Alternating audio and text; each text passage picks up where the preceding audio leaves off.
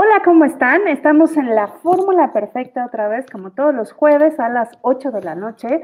Hoy me acompaña mi colega y amigo Alberto Castro. Vamos a estar hablando, él y yo estamos en la Asociación Internacional de Ventas. Entonces, y me, encanta, em, hicimos un programa la semana pasada, me encantó, entonces quise compartir este espacio con él. Y vamos a hablar de un tema que es como de esos tabús que nadie quiere hablar, pero que todos deberíamos de hablar, lo que es la mayoría de los que están en ventas no querían estar en ventas. ¿Y por qué? ¿Y qué hay como alrededor de todo esto? Entonces, Alberto tiene 25, bueno, más de 25 años de experiencia. Luego a mí no me gusta decir cuántos años de experiencia tengo porque me calculan la edad, pero Alberto tiene, Alberto no hay problema, tiene eh, más de 25 años de experiencia como conferencista, consultor, formador, mentor, etcétera, en ventas. Entonces, si alguien sabe de este tema y de cuestiones de ventas, es Alberto. Entonces, bienvenido, colega. Muchas gracias por venir a la Fórmula Perfecta. Muchas gracias, Monse. Es un gusto estar aquí contigo. La verdad, la semana pasada nunca habíamos trabajado juntos, estuvo muy divertido. Un saludo a nuestros colegas de la asociación.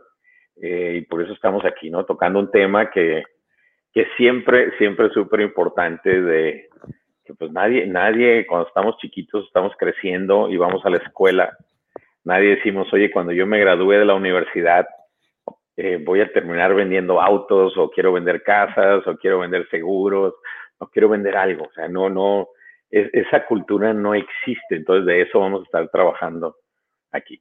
¿no? Eh, entonces, digo, ahorita como, como Mon se lo comentaba, tengo ya un poquito más de 25 años, pero en el ramo de las ventas, como entrenador tengo ya desde el 2007. Sí, me ha tocado trabajar con poco más de 600 empresas, eh, nada más aquí en México. Entre mi socio y un servidor tenemos ya más de 2.200 agencias con las que hemos trabajado en 10 países. El 90% de nuestro enfoque de del trabajo que hacemos es con agencias automotrices eh, a nivel nacional, a nivel internacional ya que nuestra formación empezó, pues empezamos vendiendo autos, luego la gerencia de ventas, la gerencia comercial, eh, la gerencia general, ser gerente de crédito, casi todas las posiciones de, de, una agencia automotriz me ha tocado vivirlas hasta la dirección comercial. Y siempre les comento, la idea de estar aquí con ustedes pues es ahorrarles muchos años de daño cerebral tratando de descubrir cómo ser un mejor vendedor.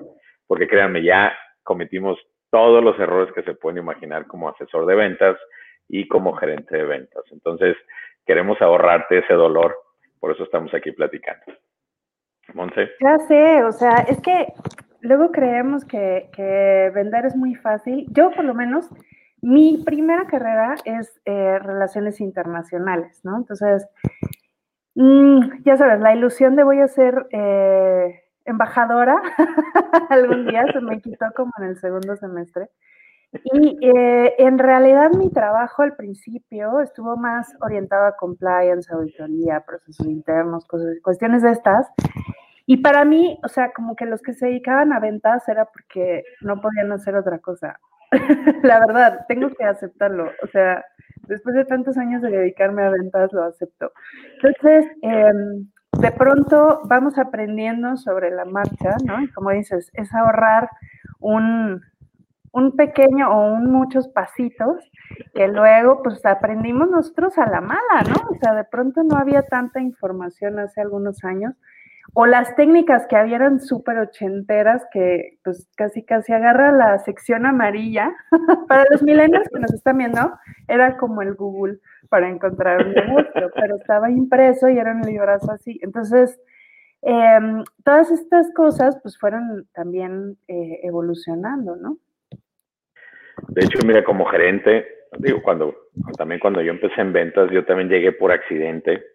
El 99% de la gente que, llegamos a ventas en estos montón de empresas que me ha tocado trabajar, eh, eh, siempre pregunto, a ver, ¿quién de ustedes tiene carrera universitaria? Y hoy en día el 80-90% levanta la mano. Antes, hace 10 años, hacía esa pregunta y menos de la mitad levantaba la mano, o el 30% levantaba la mano. Pero ahorita es increíble la cantidad de, asesores de ventas que tienen una carrera universitaria.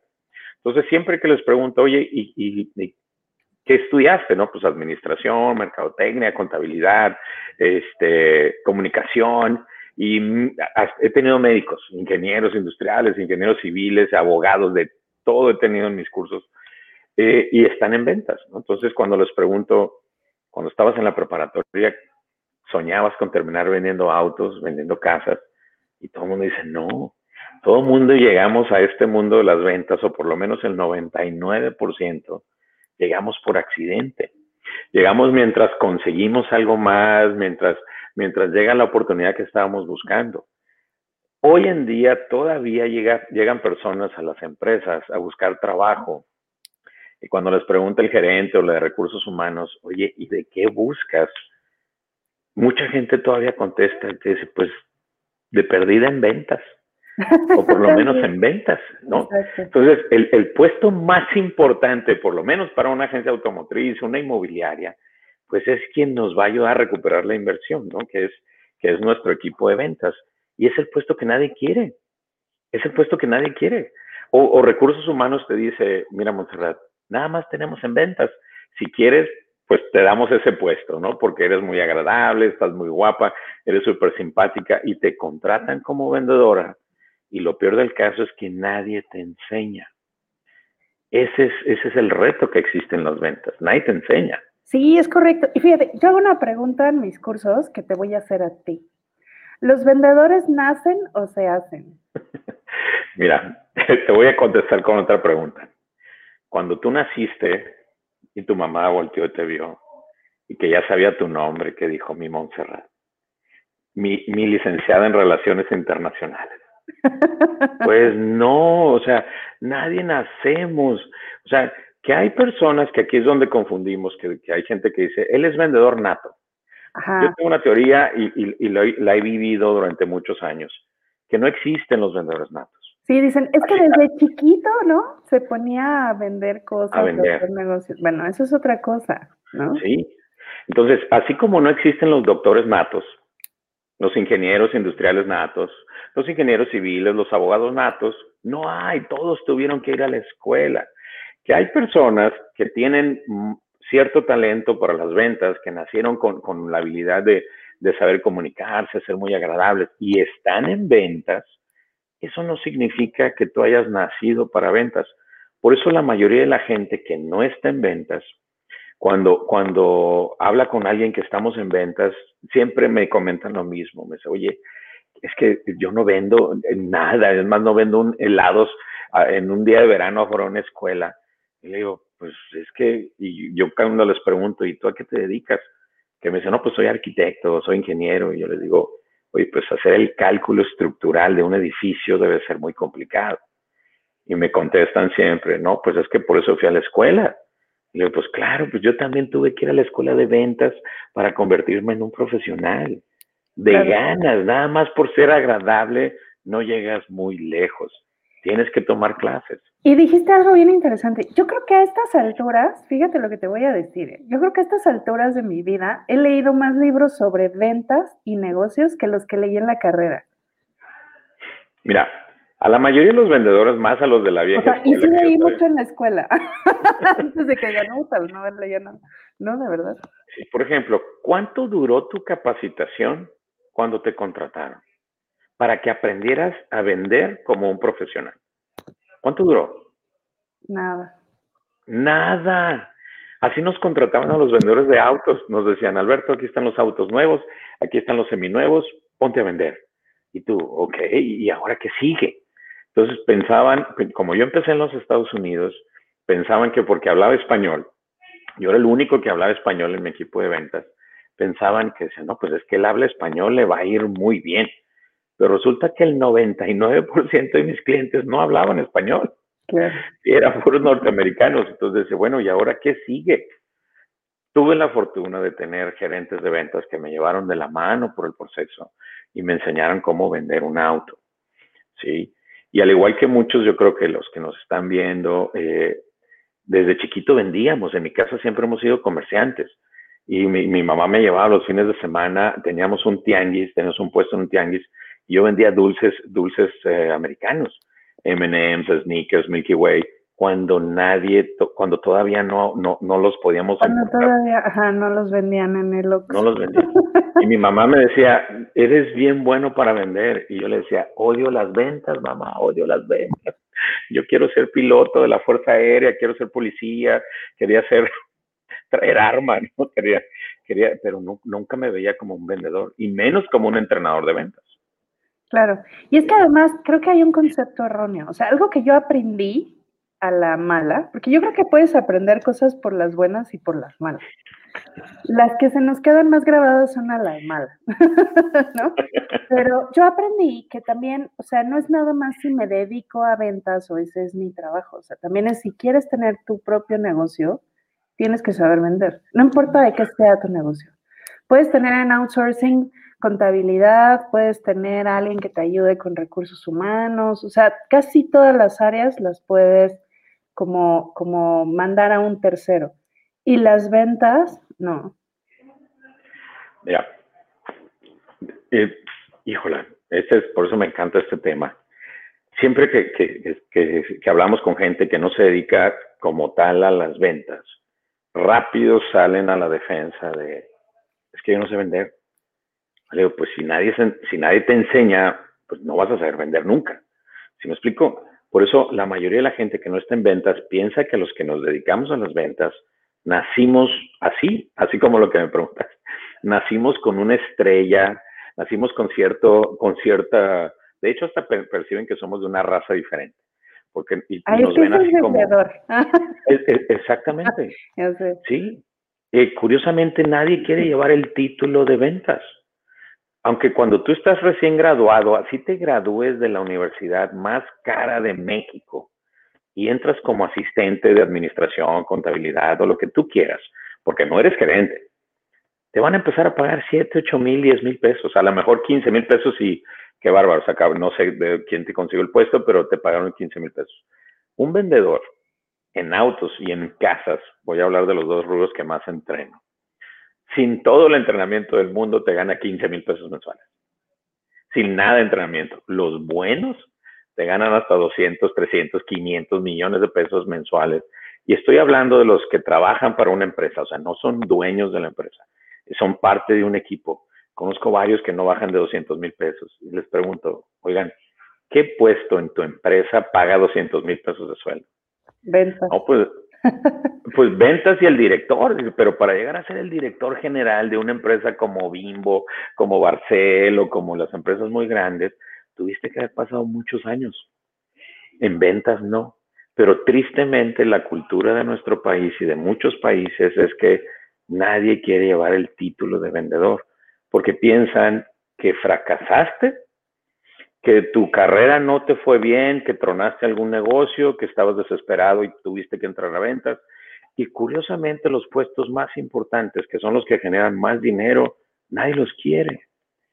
La gente prefiere quedarse con un sueldo de 10 mil, 15 mil, 20 mil pesos y no moverse de ahí porque todo el mundo pensamos, ay, el sueldo segurito.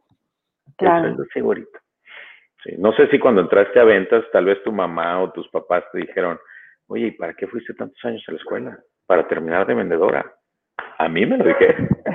No, a mí no me pasó eso. Pero, o sea, fíjate que ahí es donde, como dices, entra un poco este tema de la concepción o el, el concepto que tenemos de los vendedores, ¿no? Entonces, los vendedores son mentirosos, de pronto como medio estafadorcillos. O sea, luego por eso también es que viene esta onda de, no, yo no me quiero dedicar a eso, ¿no? Em, hay como un mal concepto, yo creo, alrededor de eso, cuando en realidad lo que te decía, o sea, no hay, no hay una empresa, negocio, por más pequeño que sea o más grande que sea, que no dependa de las ventas. No lo existe. Y dentro de las mismas empresas me toca escuchar cuando algo malo pasa, cuando algo no funciona, o, sale una persona deshonesta que estaba en ventas, eh, rápido viene el comentario de, pues es vendedor. ¿Y qué, esperabas de él? Pues es vendedor. Entonces seguimos teniendo esa, esa parte cultural de pensar que ser un vendedor es algo malo y que está en, al, fondo de la escalera de crecimiento cuando tengo vendedores o entreno vendedores que ganan más inclusive que el mero director general, ¿sí? Entonces, pero, o, inclusive gana más que casi que ningún puesto. Y, y, por eso los contadores, los administradores o la gente que maneja el dinero en las empresas se molesta mucho con el dueño o con el director que dice, oye, ¿cómo es posible que Monserrat esté ganando 100 mil pesos como vendedora y yo que soy licenciado Alberto Castro? Estudié tanto y tengo una maestría, gano 50. Cuando a mí me dicen eso, cuando he estado de director y me preguntan, oye, no es justo, les digo, ¿te gustaría ganar 100 mil, 200 mil, 300 mil? Siempre me dicen, sí, claro, pásate a ventas. Genérale un millón o más a la compañía mensual y ya. Pero ¿qué dicen? no, yo soy contador, yo soy el administrador. Entonces seguimos teniendo la muy mala concepción de que ser vendedor es malo. Y más si nadie te enseña. Oye, y también no será como parte de, como miedo, o sea, miedo a esa responsabilidad, porque al final, o sea, si tú eres, por ejemplo, de RH, ¿no? O inclusive de marketing, ¿no?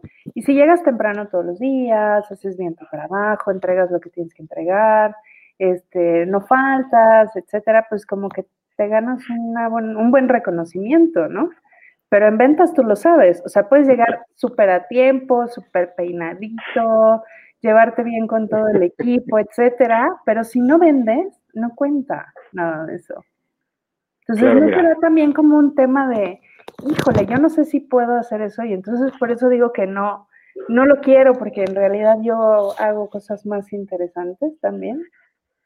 Ay, mira, otro, otro otra creencia que, yo creo que a todos nos tocó vivir al principio, cuando entramos a ventas. Yo recuerdo que mi abuela, lo primero que cuando yo le dije que iba a empezar a vender autos, cuando estaba entrando a la universidad, y me dice, oye, tan inteligente que eras en la escuela, ¿cómo que vendedor de autos? Y fue, un choque así como, dije, me equivoqué, casi voy y renuncio porque me sentía súper mal. Entonces, ahí empieza, desde ahí empieza la, cultura de, la imagen que se tiene del vendedor. La segunda pregunta que casi siempre te hacen cuando entras a ventas es, ¿y vas a tener un sueldo seguro? ¿Te van a pagar algo? Y, y en el común denominador de las empresas que comercializan, por lo menos en autos, un sueldo no existe. Te dan un sueldo garantía durante X tiempo en lo que te capacitamos y te soltamos libremente.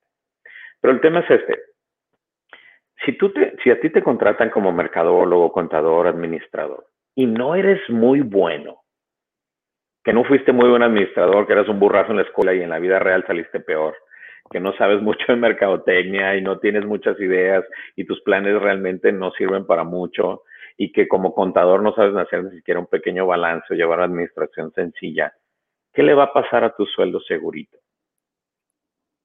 Pues va a dejar de ser segurito. Alguien se va a dar cuenta que no eres muy brillante y te van a correr. Eso es un hecho. A menos que seas hijo del dueño y si es un dueño inteligente va a quitar al hijo y va a decir, me haces menos daño teniéndote en mi casa. Pero la mayoría, cuando se dé cuenta que no eres muy brillante, te van a dar las gracias. Por eso, ¿cuál, cuál sueldo segurito cuando no eres bueno? No existe.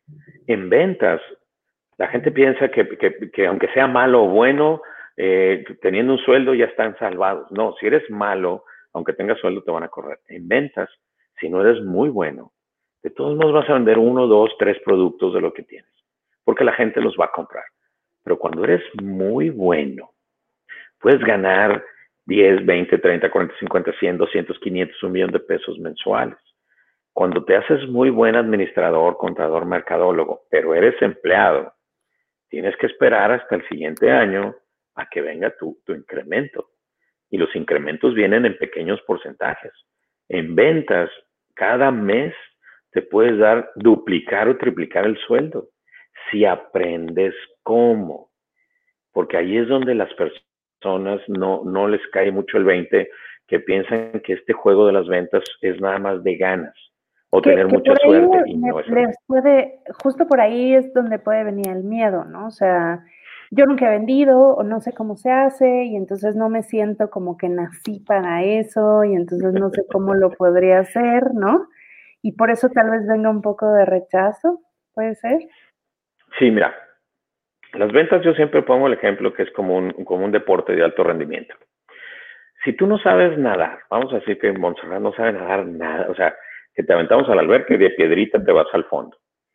Si alguien te dijera, Montserrat, te vamos a llevar a una alberca, tiene 10 metros de profundidad, pero si cruzas a la orilla, te vamos a dar 100 mil pesos de bono. Aunque los 100 mil pesos esté tentador, vas a, te asomas a la alberca y dices, no, o sea, de todo me voy a ahogar, porque no sé nadar. ¿Me explico? Entonces, tal vez podemos llegar a un nivel de, de, bono donde te motivemos a que te avientes un millón de dólares y que, bueno, por un millón de dólares me aviento a la alberca. Pero las posibilidades de que salgas, de todos modos, siguen siendo a lo mejor de menos del 1%, porque nadie te ha entrenado como nadadora. Entonces, el millón de dólares está muy padre, pero no sabes cómo nadar. La gente que sabemos nadar decimos, está bien fácil, pues está bien fácil, pues nada más tienes que hacer esto. Pero el que no sabe nadar se le hace muy complicado. ¿Qué sucede si te metemos a una academia de natación? En, un, en una clase aprendes a flotar, por lo menos a flotar, y con eso salvas tu vida pero no estás lista para competir. Por eso tienes que ir todos los días y en meses, tal vez hasta en años, ya estás lista para competir. Pero tienes que entrenar todos los días. Las ventas son igual. Muchas personas piensan que en un día o en una semana ya van a estar generando ingresos como si fuera Michael Phelps de las ventas. No, espérame, apenas vas empezando.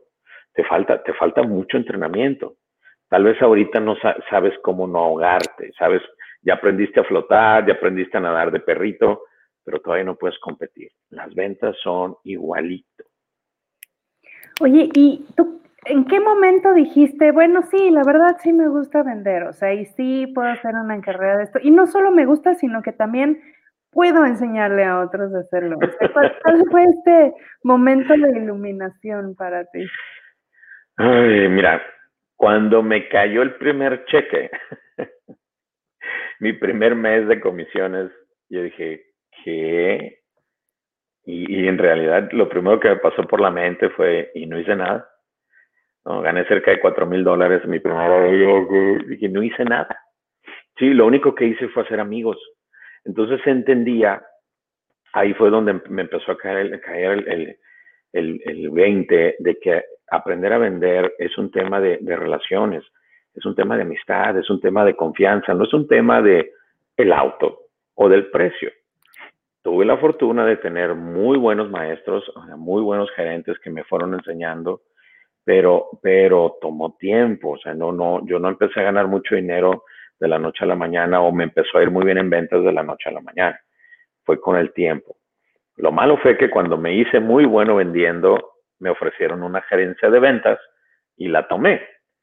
Y curiosamente, ser gerente de ventas en una agencia automotriz, pues no es un mejor puesto, simplemente pues es un puesto diferente. Son otras responsabilidades, ¿no? y con la mitad de la paga. Claro. Sí, y, la parte de enseñar, eh, pues a mi equipo, cuando yo ya estaba como gerente de ventas, pues tenía que ayudarlos a que aprendieran a vender y los enseñaba a como me habían enseñado. Y ya mucho tiempo después, eh, yo fui alumno de una empresa eh, de las número uno en el mundo en capacitación para el ramo automotriz. Vinieron a México a dar este curso. Yo ya los conocía desde Estados Unidos. Fui participante de este curso. Cuando vi al entrenador y vi todo lo que podía hacer, que ahorita es uno de ellos es mi socio, y, y trabajé con esta empresa, llegué a trabajar con ellos cuando lo vi en el escenario y todo lo que sabía sobre ventas de autos fue cuando dije, esto es lo que quiero hacer.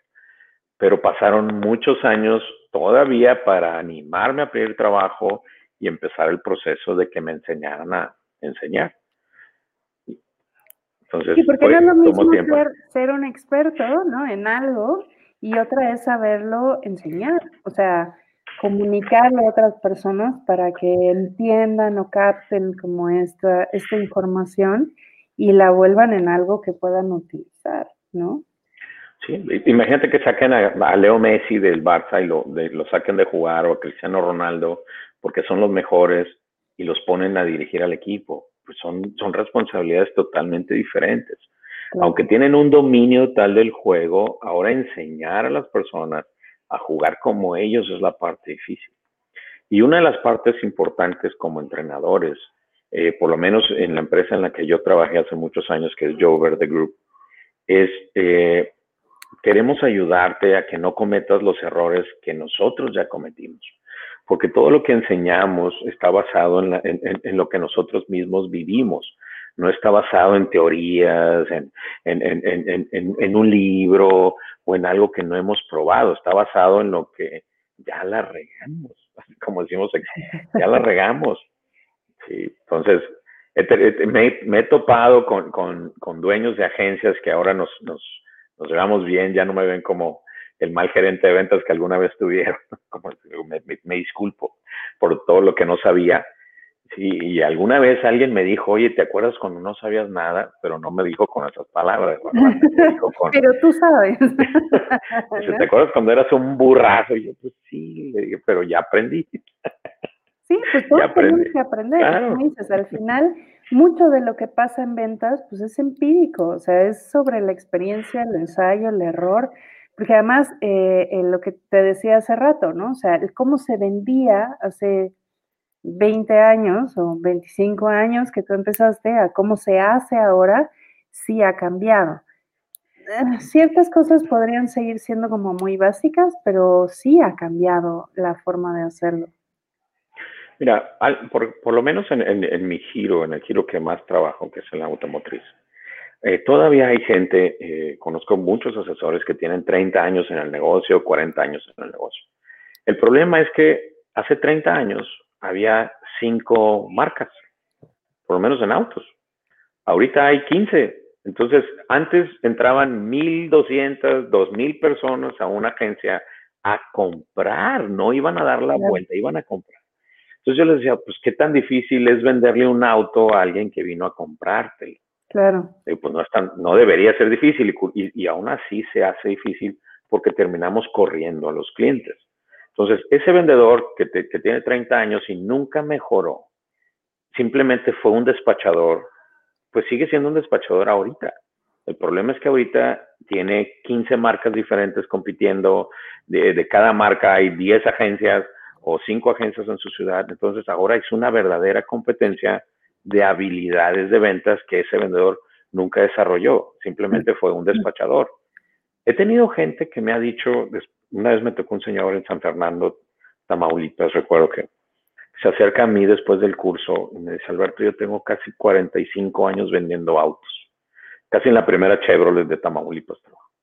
Me dijo, gracias por darme mi primera capacitación profesional pues me salían las lágrimas, yo era en mis primeros cursos y me di cuenta de que igual que a mí, a la mayoría de los asesores no nos entrenan de manera profesional, nos dejan y, pasan años pensando que pues así es el negocio. Por eso ahora como entrenadores, como coaches de ventas, nuestro trabajo es ayudarte a que este proceso sea lo más corto posible. Sí, claro, porque además creo que es de los puestos o, de las responsabilidades de los trabajos donde eh, eres más autodidacta, justo por lo mismo. Entonces tienes que ir aprendiendo, ¿no? Y de pronto es, no es nada más vender como, como funciona dentro de una empresa, sino puede ser venderte a ti, eh, vender una idea, a lo mejor vender un intangible, o sea, ya empiezan a entrar otras cuestiones que a veces dejamos de lado, porque digo, si hablamos de vender, de, vender autos, pues sería como muy obvio, ¿no? O sea, me refiero a lo que estás haciendo. Pero de pronto puede haber vender otras cosas que no necesariamente es tan, tan fácil, ¿no? Que son más intangibles. Bueno, no que sea más fácil, pero me refiero, o sea, no es lo mismo que decir, aquí está, lo puedes tocar, lo puedes ver, ¿no? Mira, y para vender cualquier producto siempre existe un proceso. Siempre hay una serie de pasos que tienes que seguir. El tema es, si nadie te las enseña y tú las vas descubriendo solo, pues imagínate las veces que te vas a equivocar. El problema es que equivocarnos en ventas, te costaste tú una comisión y le costaste a tu empresa mucho dinero. El problema es que como ese dinero que le costamos, que nunca entró a la caja, no se considera un, costo de pérdida, si entrara a un estado financiero, un estado de resultados, te puedo apostar que le pondrían más atención a las ventas. Pero, pero nada más nos enfocamos en lo que venden, no en lo que no vendiste. Claro. sí. Siempre, mira, eh, yo, hay, una, hay una frase que me, me encanta siempre escuchar platicar. Que digo, mira, todos alguna vez hemos entrado a algún negocio con la intención de comprar algo. Traemos el dinero, ya sabemos qué queremos y vamos derechito a comprarlo. Y nos topamos con una persona que nos cayó mal, que no nos gustó la atención, no confiamos en ella. Nos dimos la vuelta y nos salimos de la tienda. E íbamos a comprar. Entonces, ¿qué quiere decir? Que un, vendedor sin entrenamiento, un vendedor malo, convierte a un cliente que vino a comprarte en alguien que nada más vino a verte o vino a, pasearse a tu tienda. Y esto aplica para casas, autos, este, tiendas departamentales, cualquier producto de donde, la, donde vamos a comprar, ¿verdad? No donde nosotros lo buscamos. Entonces, también un buen vendedor convierte a un cliente que nada más vino a pasearse en alguien que terminó comprando. Pero para poder lograrlo, volvemos al punto del entrenamiento, hay que seguir toda una serie de pasos que si nadie te los enseña y tú los vas aprendiendo solito, pues vas a tardar un poquito más, ¿no? Sí, claro, y tus ensayos y errores pues pueden ser mucho más graves de lo que podrían ser si tuvieras más información, ¿no? Por supuesto. Una de las ventajas que hay hoy en día, pues precisamente esto que estamos haciendo tú y yo, que estamos platicando, hay gente que nos está escuchando, se va a quedar grabado, cualquiera puede entrar.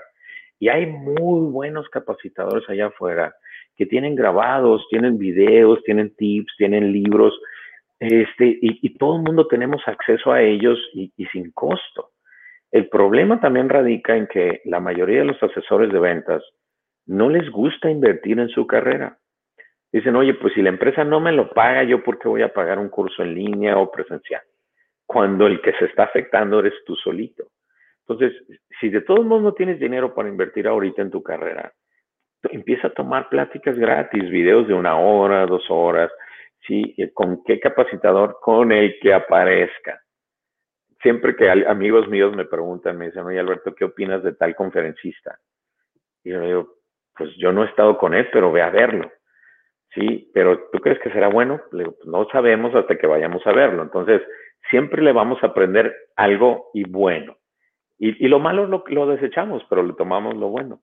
Cuando me preguntan sobre algún libro, eh, no me gusta dar opiniones porque eh, es precisamente mi opinión o una película. Le digo, mira, vela y ya cuando tú la veas, platicamos. Lee el libro y cuando lo tomes, cuando lo leas, platicamos. Toma la conferencia y cuando la tomes, platicamos. ¿Por qué? Porque mi opinión personal puede hacer que tú te pierdas algo muy chingón. Claro, que ya vayas con una idea medio desviada, ¿no? Tanto para bien como para mal, ¿no? Exacto, exactamente, totalmente. Entonces, la ventaja de la tecnología ahorita es que todos podemos entrenarnos sin necesidad de que alguien nos mande. De acuerdo. Y podemos tomar decisiones de, de qué tanto quieres aprender, esa decisión ya es tuya. Oye, ¿qué consejo le darías a las personas que no se animan a entrar a ventas o que apenas están en esta onda? Porque además está pasando algo chistoso, bueno, no chistoso, pero algo curioso, ¿no? Con todo este tema, este año, con la, con la pandemia y demás, que muchas personas están animando a poner sus propios negocios o quieren eh, tener otra fuente de ingresos, ¿no? Eh, con un negocio alterno o side business, como le llaman, ¿no? Entonces, eh, y pues para eso tienen que vender. Entonces, ¿qué, consejos les daría? Mira, hay una regla, una regla no escrita para llegar a ser muy bueno en, ventas. Primero te tiene que gustar lo que vas a vender. ¿Sí? Okay. O sea, por ejemplo, eh, si a ti no te gusta pastel, no, no, no sabes cocinar pasteles, pues no te vas a poner a vender pasteles porque no les sabes. Pero ahorita, ahorita que comentas que mucha gente está empezando a vender cosas extra, eh, yo aquí donde tienes tu casa, que es la mía, o la mía que es la tuya, ya no me acuerdo cómo se dice. Es, es un coto privado muy grande. Y me, ha encantado que, de repente llegan niños de, de 8, 10, 12, 14 años y, llegan a tocarnos la puerta y dicen, oye, traigo limones. Y lo curioso es que sales, te asomas por la ventana y ves el carro del papá o la mamá que los está llevando casa por casa y el otro día me tocó ver, mi esposa pidió unas empanadas y unos roles y me va llegando la niña que nos los entregó en una suburban nuevecita. Y yo dije, ¿qué tal? O sea, qué padre que, les, que, empecemos a enseñar que las ventas es el camino. Claro. Pero te e, Esos niños me devuelven la fe en la humanidad, en las futuras generaciones. Sí. A mis niños yo los tengo vendiendo croquetas para perros, porque estas croquetas, y aquí nada más en la comunidad, eh, estas croquetas nosotros éramos clientes de ellos en Guadalajara y nos trajimos la concesión para vender aquí. Pero, pero es lo primero que tenemos que entender. Te tiene que gustar lo que tienes que vender, o sea, lo que vas a vender, ¿no? Cuando tú no crees en tu producto, o sea, que tal vez no estás enamorado, pero por lo menos crees en lo que vendes. Sabes que es un buen producto, sabes que está rico, sabes que la gente, así como te gusta a ti, le va a gustar al vecino, le va a gustar al de enfrente y, posiblemente a más personas. Es más sencillo empezar a vender porque platicas desde tu perspectiva. Sí, le pones pasión y le pones como gusto, ¿no? Porque ya los que se dedican a vender y ya empiezan con el, bueno, sabemos que no es el mejor, pero desde ahí.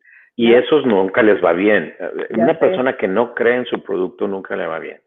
Yo uno, uno de los consejos que sí le doy a los vendedores de autos, cuando están en una marca y, los escucho como que no convencidos, yo siempre le digo, mira, es mejor que des las gracias y salgas por la puerta de enfrente y te vayas a trabajar o busques trabajar en, donde venden los autos que sí te gustan, en los cuales sí crees, porque cada vez que una persona no cree en un producto y habla con un cliente, se nos nota, nuestro lenguaje corporal manda una señal donde ni nosotros creemos en lo que estamos hablando.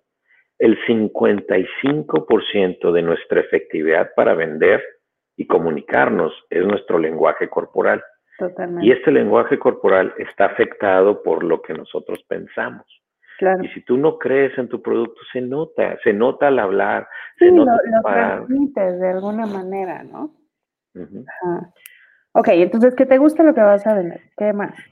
Segundo, haz amigos.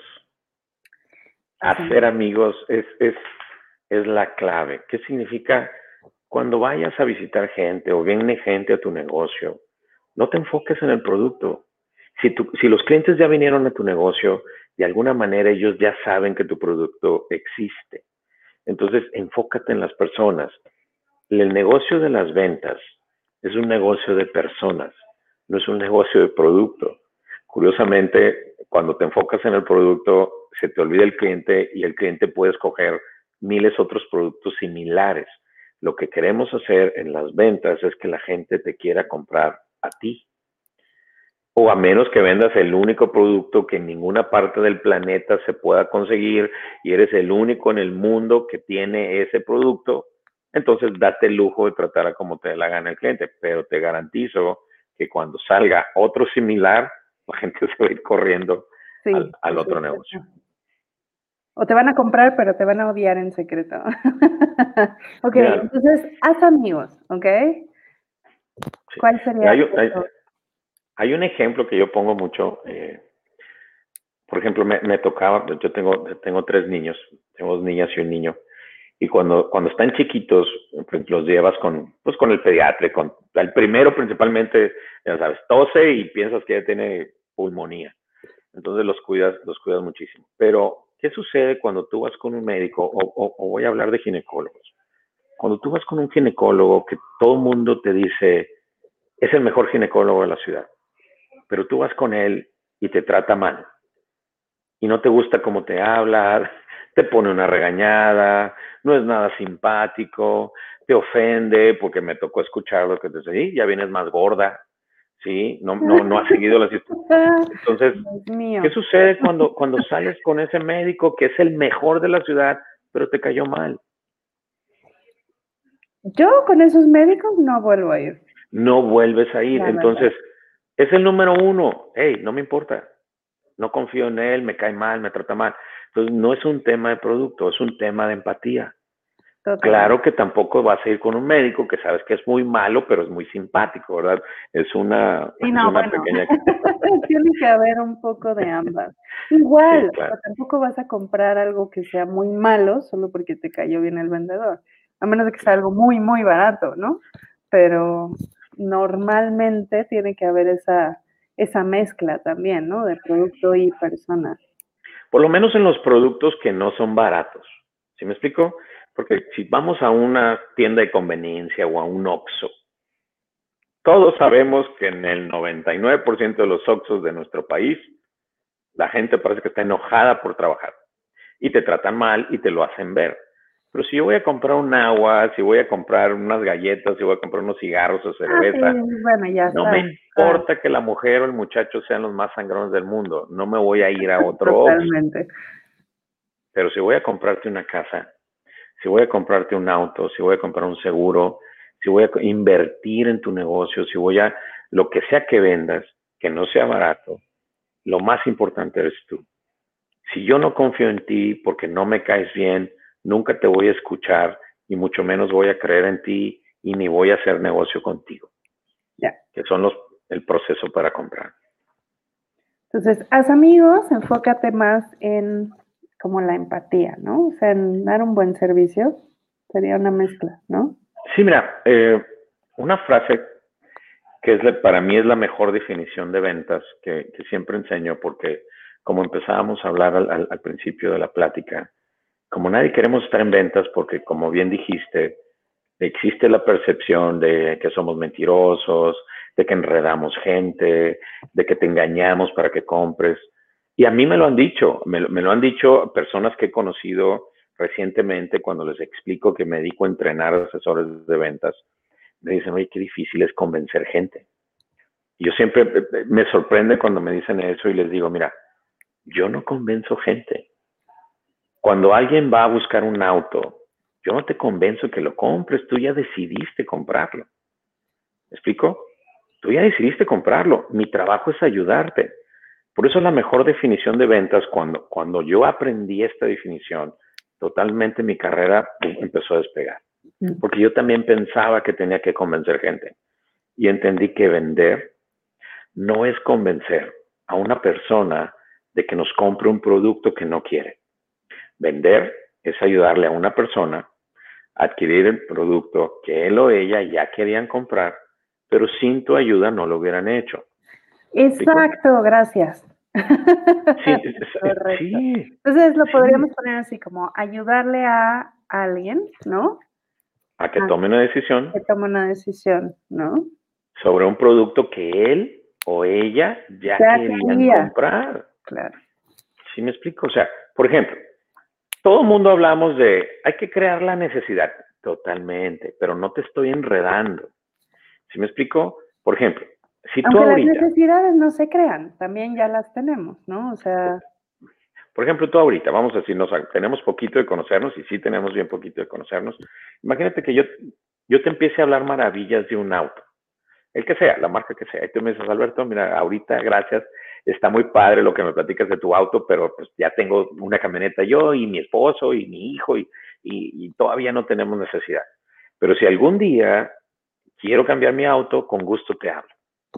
Entonces, ¿qué tan bueno tengo que ser yo para que tú ahorita decidas cambiar algo que ni siquiera quieres comprar? Estoy hablando de un auto, o sea, algo que vale miles de pesos. No sería nada fácil. Eso es, es, casi, le digo, es casi misión imposible. Por eso, pero si tú me dices, Alberto, fíjate que estoy buscando una nueva camioneta, porque, porque, mi, porque tuve un accidente o me chocaron mi camioneta o me la robaron o, o mi hija ya creció y le quiero regalar un auto. Ahora sí, imagínate qué tan sencillo es yo ayudarte en el proceso. Totalmente. Entonces ahí es donde la gente se equivoca, los que no están en ventas o inclusive hay gente que está en ventas que piensan que te tengo que convencer. No, te tengo que ayudar a que tomes una decisión sobre un producto que tú ya querías comprar. Si yo entro a una tienda de trajes y ando buscando un traje y una corbata porque voy a ir a una boda, pues tú no me vas a convencer de que compre un traje. Yo ya voy convencido de comprar un traje. Pero sí me puedes desconvencer de que te compre ahí, si me atendiste mal. Híjole, claro, por supuesto. Y entonces decir, no, mejor voy a la tienda de al lado, la de enfrente, lo busco en internet, yo qué sé, ¿no? Sí. Lo mismo sucede en autos, me toca escucharlo mucho de los clientes, oye, quiero esta marca y van a verla y los atienden tan mal que luego esa marca ya no les gusta. Terminan cambiándose de marca. De hecho, la estadística es 86% de las personas terminamos comprando un producto diferente, precio distinto, color y características diferentes a las que creíamos que íbamos a comprar cuando salimos de nuestra casa. Gracias a una buena atención o gracias a, una, mala, atención. claro. Entonces, a ver, ya tenemos. Tienes que buscar lo que, lo que vendes, te tiene, te haz amigos o hacer amigos también, ¿no? Ayudar a tomar una decisión. ¿Cuál sería otro punto que tú recomendarías a quienes están empezando que dicen, no, no quiero dedicarme a las ventas, pero tengo que? Ay, mira, es que tengo mi perrito ladrando ahorita. Le puse en mute. Como te comentaba, y como empezamos la plática, cuando ya decidiste, por la razón que tú quieras, ya estoy en ventas, es buscar la mayor cantidad de información sobre ventas hay, otra vez, eh, eh, todo está disponible ahorita en línea. Empieza a capacitarte. No hay técnicas malas de ventas, no hay cursos malos de ventas. Hay cursos mejores. Eso sí te puedo garantizar, que hay cursos mejores que otros cursos. Hay entrenadores mejores que otros entrenadores, pero no hay entrenadores malos. Todos los entrenadores que, que te pueden ayudar, queremos que te vaya bien. ¿sí? Claro que muchas de la información tal vez no la vayas a usar pero con que usas un pedacito vas a empezar a ganar más dinero en muy corto plazo de lo que si te quedas con un sueldo segurito. La única manera de garantizar un sueldo segurito en ventas es haciéndote bueno bien rápido, ¿sí? O, lo más rápido posible. Y para eso tienes que tomar clases, para eso tienes que capacitarte. Y no esperes a que tu gerente o el dueño de la empresa te mande un curso, puedes empezar ya. O si quieres empezar un negocio, pues tienes que hacerlo. Nadie va a vender por ti, por lo menos en un inicio, ¿no? Ahora, el, el, inicio rápido de las ventas es darte a conocer, la publicidad. Entonces, la manera más fácil de empezar a vender como, como asesor de ventas es prospectando. Prospectar es publicidad. ¿Y qué significa prospectar? Lo hablamos en, en una de las pláticas anteriores. Prospectar no es vender. Prospectar es simplemente decirle a la gente quiénes somos, qué es lo que hacemos y en dónde trabajamos. Y si muestran interés, entonces les empezamos a dar seguimiento. Ahí es donde muchos vendedores dejan de prospectar porque cada vez que conocen gente, quieren vender algo. No, nada más dales información y diles quién eres y que si algún día necesitan un producto como el que tú vendes, tú estás ahí, vas a estar ahí listo para ayudarlos y vas a empezar a ver cómo empieza a crecer tu base de datos. Sí, eso es súper importante. Y es, es la parte, yo digo, creo, eh, de las más importantes, porque muchos dicen, no, es que cerrar ventas, sí, de acuerdo, pero si no tienes ventas que cerrar, o sea, si no empiezas por la parte de prospectar, ¿cómo? ¿No? Claro, cerrar la venta no es un paso de una venta. ¿eh? Yo, a mí hace muchos años me tocó tomar cursos antes de que yo me dedicara a esto, que te decían, el paso 7 de la venta es el cierre de ventas. Y yo le digo, no es cierto. Tengo muchos años en ventas y he cerrado ventas en el paso 3. He cerrado ventas en el paso 1. He cerrado, o sea, y a veces son 11. Ni siquiera fueron 7, ya fueron 11, ¿no? Sí, cerrar la venta no es un paso es una consecuencia. Es el resultado al final, ¿no? Es el resultado. Entonces, el cierre de ventas no se va a dar solo porque tú te sabes 10 técnicas de cierre. El cierre de ventas se va a dar porque la gente confía en ti, porque les caes muy bien, sienten un respeto de profesional a profesional hacia ti y tienes el producto que ellos quieren comprar. Ahora sí vas a poder cerrar. De acuerdo. Muchas gracias, Alberto, por estar aquí en la fórmula perfecta. Yo creo que tenemos que hacer varios programas sobre ventas, porque además sí, yo sí estoy convencida de que es una herramienta que nos sirve a todos, independientemente de a qué nos dediquemos y de que sea nuestra carrera, porque eventualmente necesitas vender algo, ¿no? Así es una idea.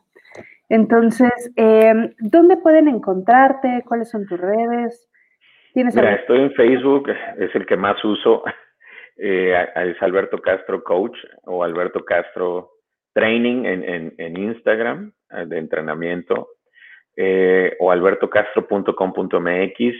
Eh, realmente entrenamos de casi todo tipo de empresas. No digo todas porque todavía no me, sí me he topado con algunas que sí les digo, mira, yo no te puedo ayudar, pero sí te conozco a alguien que te pueda ayudar. Em, el 90% de lo que hacemos es porque más es donde más nos contratan, es el ramo automotriz. Y muy pronto en Guadalajara, el día 9 y 10 de noviembre, vamos a tener un entrenamiento intensivo de dos días para ventas de automotrices. Y el 10 y 11, perdón, 11 y 12, vamos a tener un entrenamiento intensivo para gerentes comerciales del giro automotriz. Porque si ya estás al frente de un equipo, necesitas saber todo lo que tu equipo tiene que saber para que pueda ser su mejor entrenador y su mejor herramienta. Entonces, albertocastro.com.mx es mi página. Ahí pueden encontrar toda la información y todos los cursos. En Instagram, Alberto Castro Training. Este, síganme en Facebook, eh, Alberto Castro. Subo muchos videos en LinkedIn también. Eh, ahorita acabo de empezar en LinkedIn y ahora con la Asociación Internacional de Ventas, pues estamos más movidos con estas pláticas y espero, espero seguir aportando un poquito. Sí, que también si, si están interesados en, la, en pertenecer a la Asociación Internacional de Ventas, se ponen en contacto con Alberto o conmigo. Eh, vamos a tener cosas muy interesantes para ustedes. Si ya quieren hacer una carrera en ventas y ganar más dinero, por aquí viene la solución. Eh, muchas gracias, Alberto, por estar aquí. Te digo, yo creo que vamos a necesitar hacer ahí algunos otros más temas. Entonces, muchas gracias. Ahí eh, estaremos en contacto. Eh, mi nombre es Montserrat Fierro. A mí me encuentran como fierro.mons, tanto en Instagram como en Facebook. Estuvimos en Move TV, en la Fórmula Perfecta, como cada jueves a las 8 de la noche. Muchas gracias por estar con nosotros. Gracias, Alberto. Gracias a todos. Espero verlos muy pronto. Gracias. Bye.